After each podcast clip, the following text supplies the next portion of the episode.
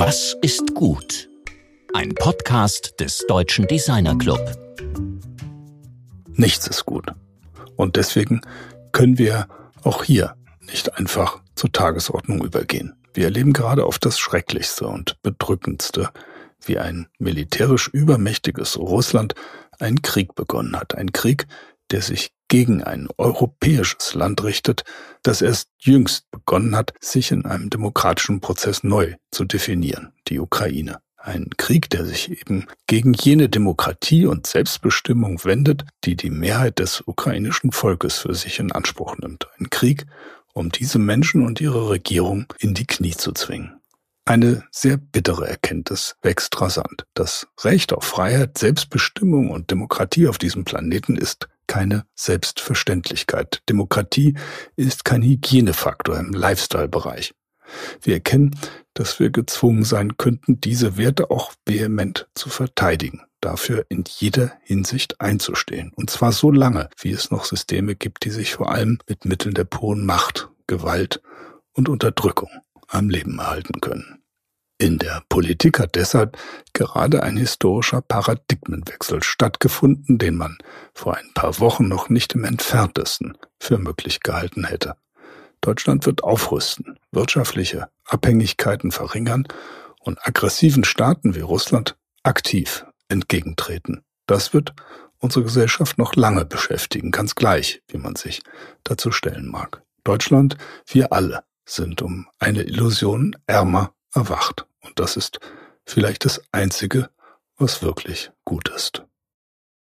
Und jetzt zu unserer heutigen Folge, die sich auch mit einem Thema beschäftigt, bei dem viele erst einmal geschockt sind oder gar verstummen, weshalb Aufklärung Not tut. Marie-Josephine Eckloff ist Design- und Kommunikationsstrategin. Sie hat sich mit einer interaktiven Ausstellung über häusliche Gewalt unter dem Titel Licht ins Dunkle einem Tabuthema angenommen. Also dafür gesorgt, dass mehr darüber in der Öffentlichkeit geredet wird, Erkenntnisse wachsen und Betroffene sich äußern können. Ihr wisst ja, dass wir im TDC immer wieder darüber reden, wie Design dazu beitragen kann, unser Zusammenleben zu verbessern. Man denkt dabei meist an freudvolles Zusammenleben, an Kreativität, an Spaß, aber es gibt eben auch diese sehr dunklen Seiten in unserer Gesellschaft. Wieso Marie-Josephine, genannt Josi Eckloff, sich diesem harten Thema gewidmet hat, was sie damit erreicht hat und welche grundsätzlichen Fragen sie sich stellt, darüber redet mein Kollege Georg Christoph Bertsch jetzt mit ihr. Das Projekt Licht ins Dunkle gehörte übrigens auch zu den Finalisten unseres Wettbewerbs Was ist gut und hat am Ende ein Preisgeld erhalten. Heute sind wir mit Stuttgart verbunden, wieder mal remote, nicht wie letzte Woche im Studio. Und ich freue mich sehr, dass ich äh, Josie Eckloff ähm, hier vor mir habe. Ihr seht sie leider nicht, aber weil es eben ein Audioformat ist, aber sie lächelt und scheint sich auf das Gespräch zu freuen. Hallo, wie geht's dir? Moin, Georg, sehr gut. Das ist ja prima. Wir haben im Vorfeld schon ausführlich korrespondiert und haben uns schon mal auch relativ lange unterhalten. Und du hast mir dann daraufhin handschriftliche Notizen geschickt äh, zur Vorbereitung unseres Gesprächs und darin mit einer glänzenden Handschrift, wie ich finde, kleine Skizzen gemacht, aber eben auch Sätze formuliert und unter anderem eine Frage gestellt, nämlich können DesignerInnen politische Dimensionen mitgestalten oder zur Gestaltung anregen? Und du antwortest dann auf deine eigene Frage mit einem wunderbar gezeichneten Blatt. Hell yes! Also Designerinnen können da mitgestalten. So, Josi, wie, das ist ein sehr wichtiger Punkt. Also was kann Design eben in politischen Kontexten in deinen Augen machen? Ähm, also ich glaube nicht nur, dass sie es können. Ich glaube sogar, dass wir ein Stück weit dazu verpflichtet sind. Ähm, ich glaube, was wir können, ist ganz vieles und ganz vieles Unterschiedliches, je nachdem, wo und was man studiert hat. Ähm, aber ich glaube, für meinen Teil, also erstmal bekommen wir eine ästhetische Grundausbildung. Das heißt, wir haben schon mal eine größere Bibliothek an, an Visuals sozusagen, ähm, Sachen, die wir verknüpfen können, Sachen, die wir wiedererkennen. Ich glaube auch, dass wir ziemlich gut, auf jeden Fall da, wo ich studiert habe, ein gutes Methodenhandbuch mitbekommen haben, um Probleme zu sehen, sie zu analysieren und dann halt vielleicht auch den ein oder anderen Lösungsweg zu finden. Ähm, und ich glaube halt aber auch, dass wir gut gelernt haben, mit all diesen Methoden unsere Ideen oder unsere Vision auszudrücken. Das heißt, in Worten als auch in Bildern, als auch vielleicht in der ein oder anderen Installation, äh, in Videos etc. Das heißt, ähm, in jedem Fall glaube ich, dass wir gute Kommunikatoren sind. Ähm, und ich glaube auch, dass wir dieses Toolset unbedingt einsetzen müssen, ähm, um gesellschaftliche Themen oder ja, gesellschaftlich relevante Themen auf jeden Fall voranzubringen und ähm, ja, irgendwo auch Dialog zu schaffen innerhalb der Gesellschaft für diese Themen. Du machst dir ja sehr viele Gedanken über das Einsteigen in den Beruf. Also es ist wohl die schwierigste Schnittstelle überhaupt in der Karriere von DesignerInnen eben aus dem Studium, das du gerade auch beschrieben hast, also den Methodenkoffer, den man im Studium mitbekommt, eben in ein Berufsleben einzusteigen. Und äh, du stellst ja auch Fragen, die andere in meinen Augen nicht in dieser Intensität stellen, also nach dem Purpose, nach der Relevanz, nach dem erfüllten Leben auch äh, und dem, wie eigentlich Leben und Arbeiten jenseits dieser äh, Metapher von Work-Life-Balance äh, zusammengebracht werden können. Das finde ich ein sehr faszinierendes Thema und ich glaube, dass es für sehr viele junge DesignerInnen tatsächlich wichtig ist. Wie du darüber nachdenkst und darüber würde ich jetzt auch ganz gern reden, also was für Gedanken du dir dazu machst, also was für dich relevant ist sozusagen im Beruf dann. Ja, also ich bin äh, eingestiegen relativ frisch, erst vor anderthalb Jahren. Ähm, ganz kurzer Background. Ich habe Produktdesign in Dresden studiert und danach Design und Kommunikationsstrategie in Augsburg. Und ähm, nach Augsburg ähm, habe ich eine Masterarbeit gemacht, die sich mit Kommunikation im Raum beschäftigt und wollte dann unbedingt ins Ausstellungsdesign, als ich nach Stuttgart gezogen bin. Und dann kam Corona und die ganze Branche hat gesagt, mm -mm, also da äh, können wir gerade gar niemanden gebrauchen. Und ähm, ich bin quasi in meinen ersten Job so reingestolpert und ähm, bin nach neun Monaten wieder rausgestolpert sozusagen. Und ich habe mich währenddessen oder auch, also auch jetzt noch, äh, ich weiß gar nicht, ob das irgendwann aufhört, ich hoffe schon, aber ich habe die ganze Zeit mich gefragt, wie nutze ich eigentlich meine Fähigkeiten und meine Ressourcen? Und ist das, was ich alltäglich mache, um, um ja Geld zu verdienen, also quasi Sicherheit, mein Bedürfnis an Sicherheit zu stillen, ist es dann irgendwie auch was, was ich als sinnhaftig erachte? Und äh, ist das irgendwie auch eine Umgebung, mit der ich mich acht Stunden am Tag umgeben möchte? Also sowohl vom persönlichen Umfeld als auch vom räumlichen Umfeld. Ähm, kann ich eigentlich acht Stunden am Tag lang sitzen? Kann ich irgendwie dieselben Gesichter sehen, dieselben Unterhaltungen führen? Ähm, und ja, last but not least halt eben diese Frage, kann ich irgendwie die Ideale, die ich so stark im, im Studium auf jeden Fall vertreten konnte und leben konnte, ähm, kann ich die jetzt immer noch leben. Ähm, und echt, ja, du hast mir so eine schöne Matrix gezeichnet, das letzte Mal, als wir gesprochen haben, von es muss ja nicht entweder oder, es kann auch beides oder gar nichts. Ähm, und ich wünschte, es könnte äh, beides. Also ich wünsche mir das für ganz viele GestalterInnen.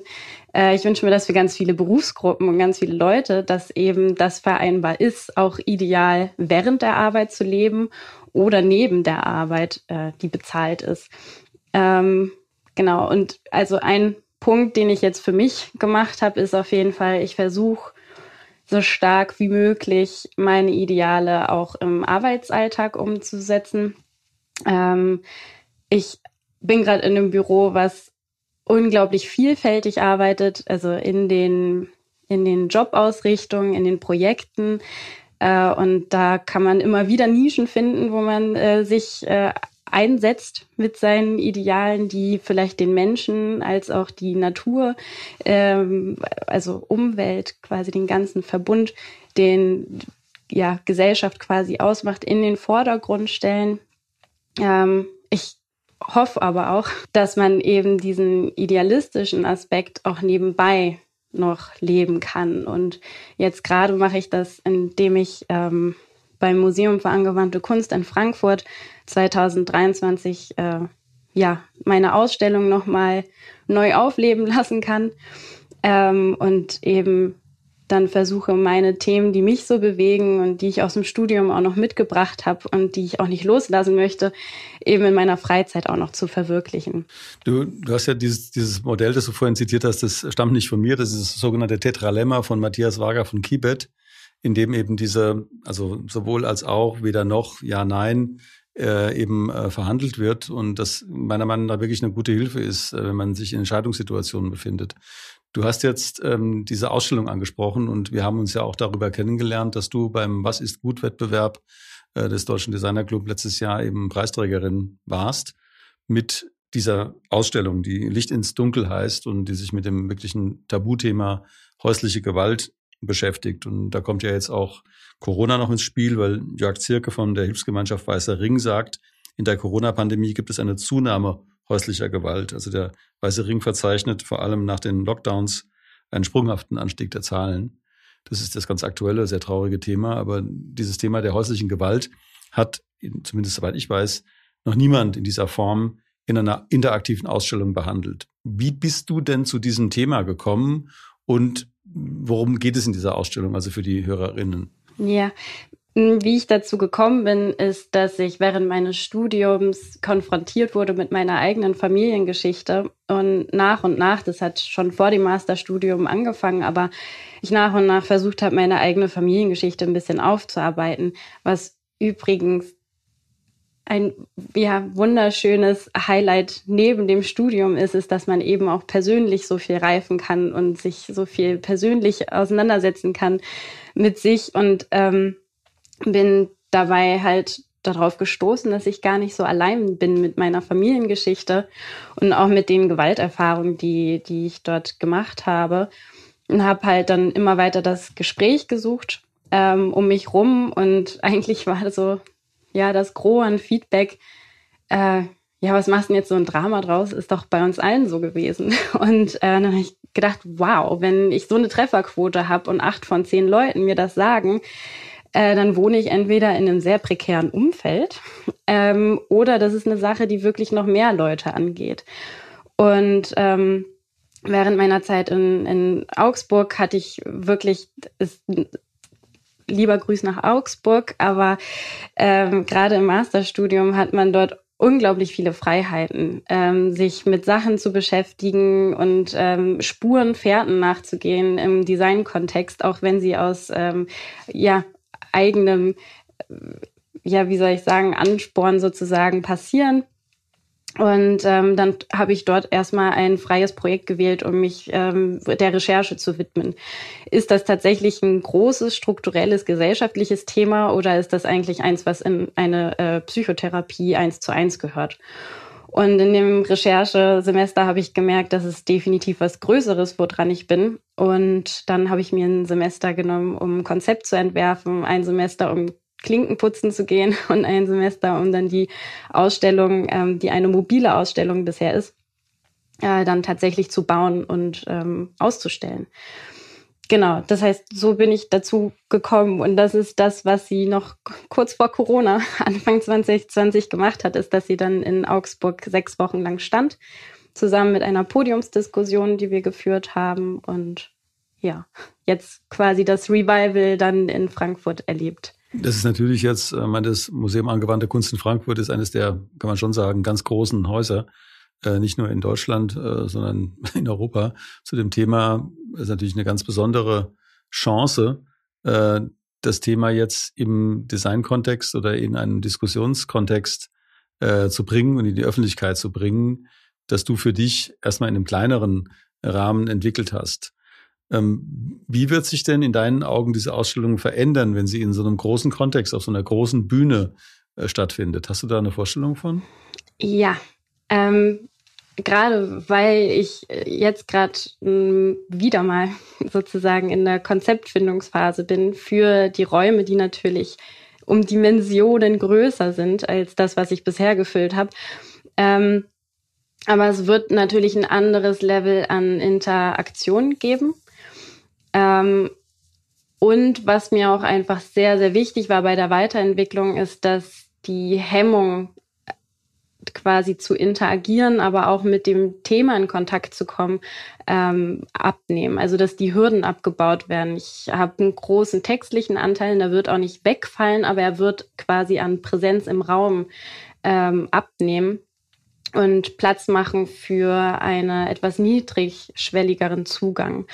Ähm, und eine weitere Komponente ist, dass ähm, ich gemerkt habe, dass während der Ausstellung in Augsburg ich als Seelsorgerin äh, und nicht als Ausstellungsbetreuung quasi vor Ort war. Ähm, und manchmal mehr oder weniger ungewollt konfrontiert wurde mit den Traumatisierungen von Leuten, ähm, die dann natürlich über das Gehörte und das Gesehene sprechen wollen und auch über das Gefühlte.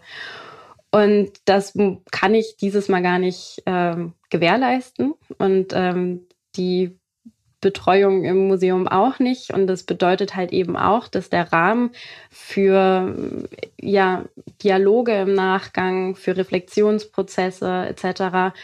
Ähm, dort räumlich sehr viel mehr fokussiert werden müssen. Ähm, wie genau das aussieht, I don't know, aber ähm, das wird auf jeden Fall, also der, der interaktive Face-to-Face-Austausch sozusagen über das Thema, weil es so notwendig ist, ähm, wird auf jeden Fall intensiviert werden. Für die Hörerinnen sollte man vielleicht noch mal ein bisschen klarer da reingehen, aus was die Ausstellung denn bisher bestand. Also aus was besteht die, was begegnet äh, der Besucherin, wenn sie diese Ausstellung, wie sie jetzt schon mal präsentiert wurde, betritt wie kann man darin interagieren oder wie konnte man darin interagieren? Mhm.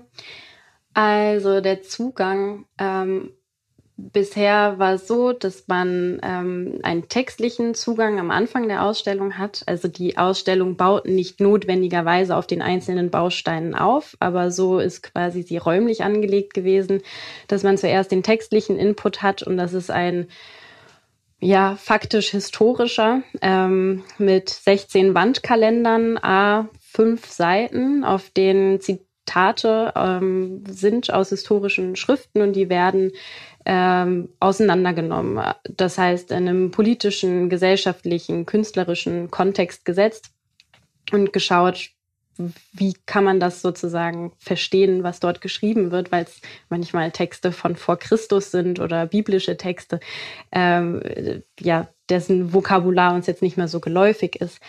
Das sind 16 Wandkalender an der Zahl. Und natürlich kann ich sagen, ja, jedem ist selbst überlassen, wie viel er sich davon äh, reinzieht und ähm, was er übrig lässt. Ähm, aber letztendlich der Punkt, wo sich das, die, das Narrativ der Kindheit oder das Narrativ von Erziehung wandelt oder anfängt zu wandeln, der ist relativ weit hinten in der Zeitleiste. Und ich habe gefürchtet, dass die meisten Leute es gar nicht so weit schaffen bis zu Wandkalender 15 oder 16. Ähm, dann ist das Ganze im Moment so aufgebaut, dass es ein Raum-in-Raum-Konzept ist. Das heißt, in der Mitte ähm, ist alles relativ dunkel in diesem inneren Herzstück der, der Ausstellung.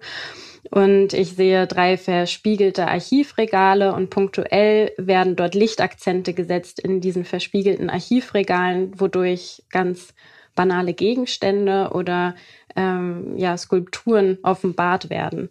Und passend zu dieser Skulpturensituation oder dem Gegenstand ähm, kommt eine Audiospur in den, in den Raum, anhand ähm, derer ich die, die Situation dann äh, beschrieben bekomme von einer Person. Was dann eben vorgefallen ist mit dem Kochlöffel oder was dann eben vorgefallen ist mit dem Skistock. Und nach diesen 14 Gegenständen sind es 14 Audiospuren, komme ich raus und ähm, ja, habe einmal eine Wand mit Plakaten, die den momentanen Status quo zusammenfassen mit äh, Statistiken äh, zu dem Thema Gewalt in der Erziehung und den Auswirkungen dazu.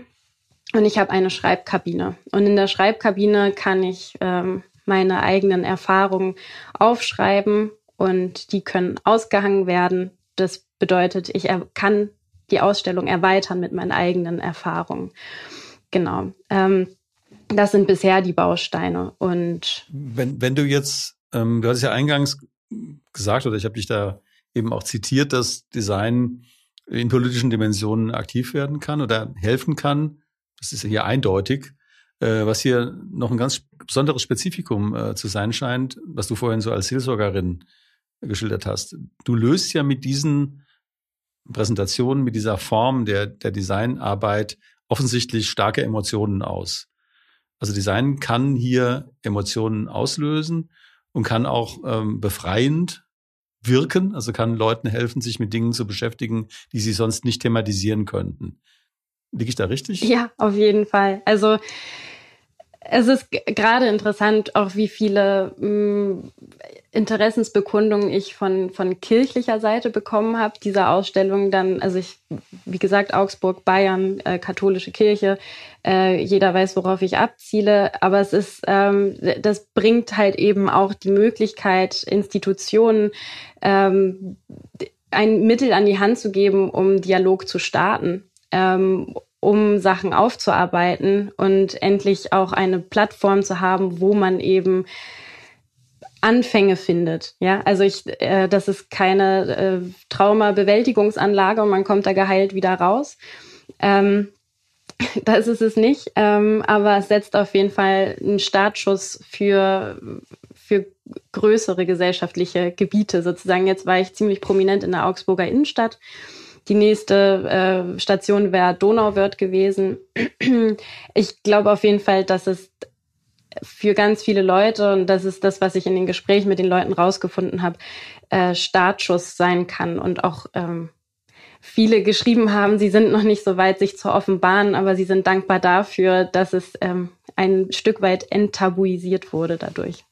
Du hast ja ähm, da einen Punkt eben auch in diesen Notizen, äh, über die wir in unserem Vorgespräch äh, uns verständigen konnten, drin nämlich die Frage nach ähm, gewaltfreier Kommunikation in Arbeitszusammenhängen oder überhaupt nach dem Thema der immanenten Gewalt in hierarchischen Strukturen. Also was jetzt nicht mit einer physischen Gewalt zu tun hat, wie sie hier äh, geschildert wird, also mit Kochlöffel und Skistock, sondern eher mit Repression, Unterdrückung äh, in Arbeitszusammenhängen, auch in Designarbeitszusammenhängen. Wir hatten das Thema mit Stephen äh, Burks in Bezug auf rassistische Aspekte innerhalb der Designszene schon mal stark diskutiert. Er als äh, Afroamerikaner hat er seine eigenen Erfahrungen logischerweise. Ähm, was, was ist das eigentlich für ein Themenbereich? Oder wie, wie, wie stark beschäftigt dich das? Weil du hast ja eben diesen, diesen unmittelbare Möglichkeit geboten, dass Leute sich äußern können, dass Leute Emotionen auch gehen lassen können. Aber jetzt hast du diesen zweiten Punkt, der eben mit, der, mit dem Einstieg ins Berufsleben auch zusammenhängt, auch thematisiert. Also wie würdest du denn ein ideales Designteam aufbauen, um das eben möglichst gewaltfrei miteinander arbeiten lassen zu können? Also bisher ist ja Gewalt einfach ein sehr gutes Mittel, um Ordnung und Organisation herzustellen. Und wenn man sich auch das Wort Gewalt anguckt, also gewaltig oder Naturgewalt, ist es halt immer auch was Mächtiges, also etwas, was mehr Macht hat und ähm, mehr Macht also die kann man quasi geben oder sich selbst nehmen. Ähm, aber ich glaube, Macht kommt vor allen Dingen von in dem Fall mehr Wissen oder mehr Erfahrung, auf jeden Fall im Arbeitskontext. Und das heißt, wenn ich quasi eine hierarchische Struktur habe im Arbeitskontext, die durch Machteinsatz sozusagen gezeichnet ist, dann muss ich darauf vertrauen, dass die in gewisser Weise gerechtfertigt ist durch mehr Erfahrung und durch mehr Wissen. Ähm, kann ich in meinem Fall auf jeden Fall so weitergeben. In einem, ähm, ich, ich glaube, das ist das System, wie wir es bisher gelernt haben. Ich ähm, möchte gerne herausfordern, ob es diese Struktur braucht und ob nicht ähnlich gute, kreative ähm, und erfolgreiche Konzepte auch funktionieren, wenn wir genau dieses hierarchische System nicht bedienen. Ähm, und wir quasi darauf vertrauen, dass jeder mit dem Wissen und den Erfahrungen, die er oder sie hat, Sachen einbringen kann und ganz offen zugeben kann, dass er diesen Vorteil nicht hat und dann dementsprechend lernen kann. Und zwar nicht so, dass man sich heimlich Notizen macht, wenn jemand mit mehr Wissen oder mehr Erfahrung ähm, gerade spricht, sondern dass man ganz offen sagen kann, ah, das wusste ich noch gar nicht, ähm, hört sich aber super interessant an. Hast du da irgendwie eine Quelle, wo ich mich mehr belesen kann oder hast du Lust, das zu teilen? Dass man einfach einen offeneren Diskurs äh, darüber oder einen offeneren äh, Dialog darüber führt, ähm, was man kann und was man nicht kann. Das heißt, äh, sogenannte Schwächen offen zu kommunizieren. Ähm, und wenn ich ein optimales Designteam aufstellen müsste, dann wäre das eins, was von Angst befreit ist, von Angst und Scham befreit ist und von einer gewissen Eitelkeit ähm, befreit ist, diese Fragen zu stellen. Ähm, und wo es auch nicht notwendig ist, zu performen und so zu tun, als könnte man und wüsste man. Und letztendlich äh, recherchiert man dann heimlich zu Hause, wenn man sich nicht traut, in der Arbeit zu tun. Ähm, sondern für mich ist Arbeit halt nicht nur etwas, was produziert, sondern es ist halt eben auch was, wo man dazulernt. Äh, auf persönlicher Ebene, aber eben auch auf fachlicher Ebene. Das, das schließt sehr gut an an äh, zwei DDKs, die wir hatten. Einmal mit Konstantin Karloff, äh, also dem prominenten Werber, dem es ja um die Enteitelung der Werbung auch ging, was auch sehr viel mit Gewalt zu tun hat, also diese Eitelkeit. Und an Imran Ayata, der ja als Gesamt, äh, Vorstand äh, Gesamtverband Werbeagenturen sagte, wir können uns nicht nur mit dieser Diskussion um Diversität bescheiden, sondern wir müssen nach den Machtstrukturen in den Agenturen fragen, wenn wir wirklich was verändern wollen. Das, was du jetzt gerade geschildert hast, ist eine sehr avancierte Position, ist eine sehr wichtige Position. Und die Frage wäre jetzt nicht in Bezug unbedingt auf deinen Arbeitgeber, aber in Bezug auf die, dein Umfeld.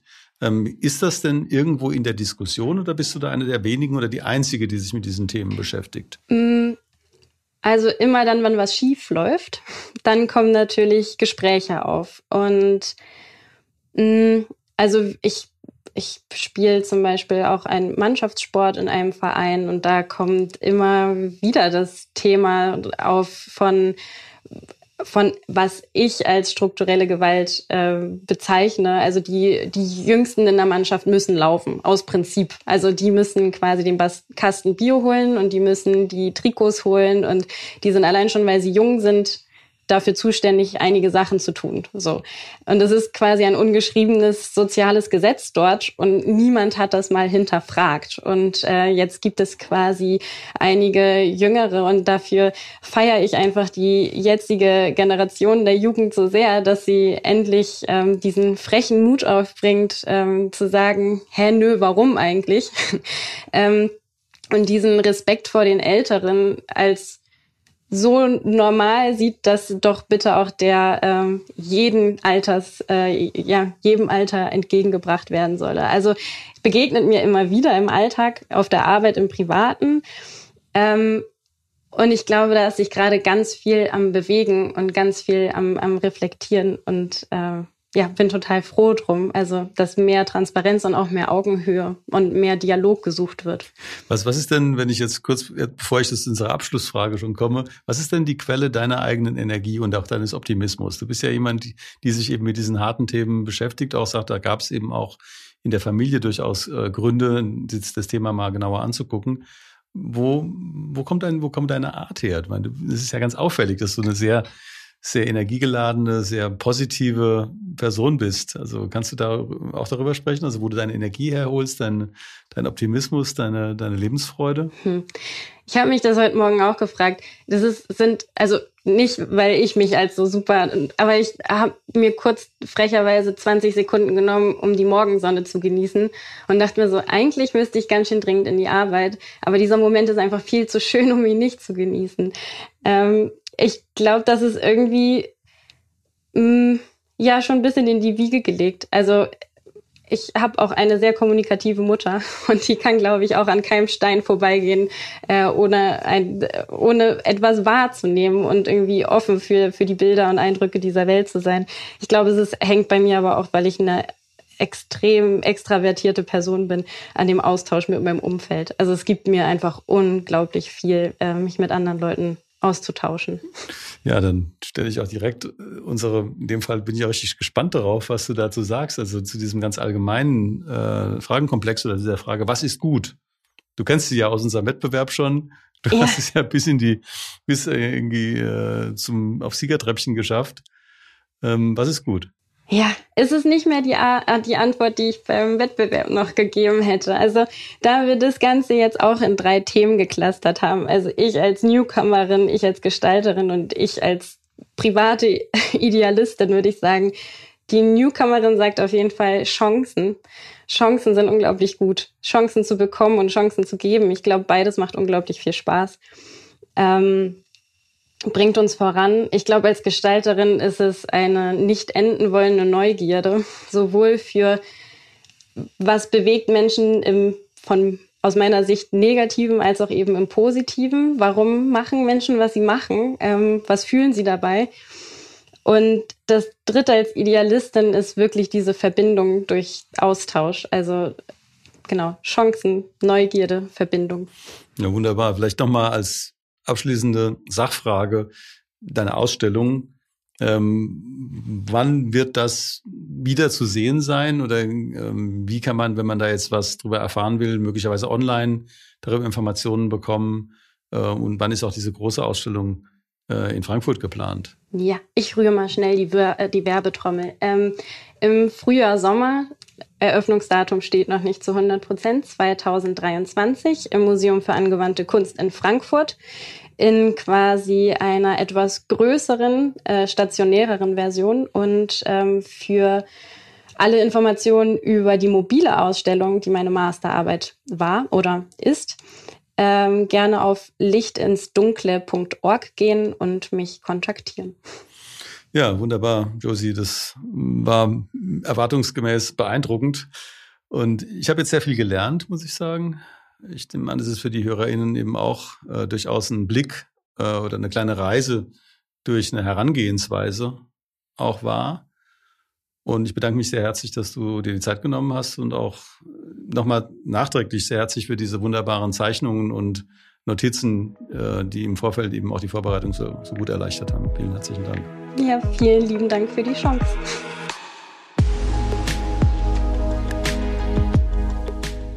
Das war Georg im Gespräch mit Josi Eckloff. Wir haben dieses Interview übrigens vor Ausbruch des Ukraine-Kriegs aufgezeichnet, aber auch beim Thema häusliche Gewalt und Josis Motivation darüber aufzuklären, ist klar geworden, wie wichtig und nützlich es ist, dass DesignerInnen in politischen und gesellschaftlichen Dimensionen aktiv werden. Gerade deshalb, weil sie sozusagen von Berufswegen gute Kommunikatoren sind und ihre kreativen Fähigkeiten für positive Veränderung gesellschaftlich relevanter Missstände einsetzen können. Wenn man über etwas reden kann und wenn man etwas anschaulich darstellen kann, dann kann man es auch verändern. Gerne möchte ich in diesem Zusammenhang auf eine aktuelle Aktion des DDC hinweisen, die sich an kreative Agenturen, Unternehmen, Gestaltungsorganisationen und Bürogemeinschaften richtet mit dem Ziel, geflüchtete ukrainische Kreative aktiv mit einem Joboffer oder dem Angebot zur Nutzung eines Coworking Spaces zu unterstützen. In Kooperation mit und auf der Plattform Design Made in Germany und auf der DDC-Webseite haben wir dafür einen Bereich eingerichtet und bedanken uns im Voraus für eure Unterstützung und Engagement. In diesem Sinne alles Gute, eure DDcast-Redaktion.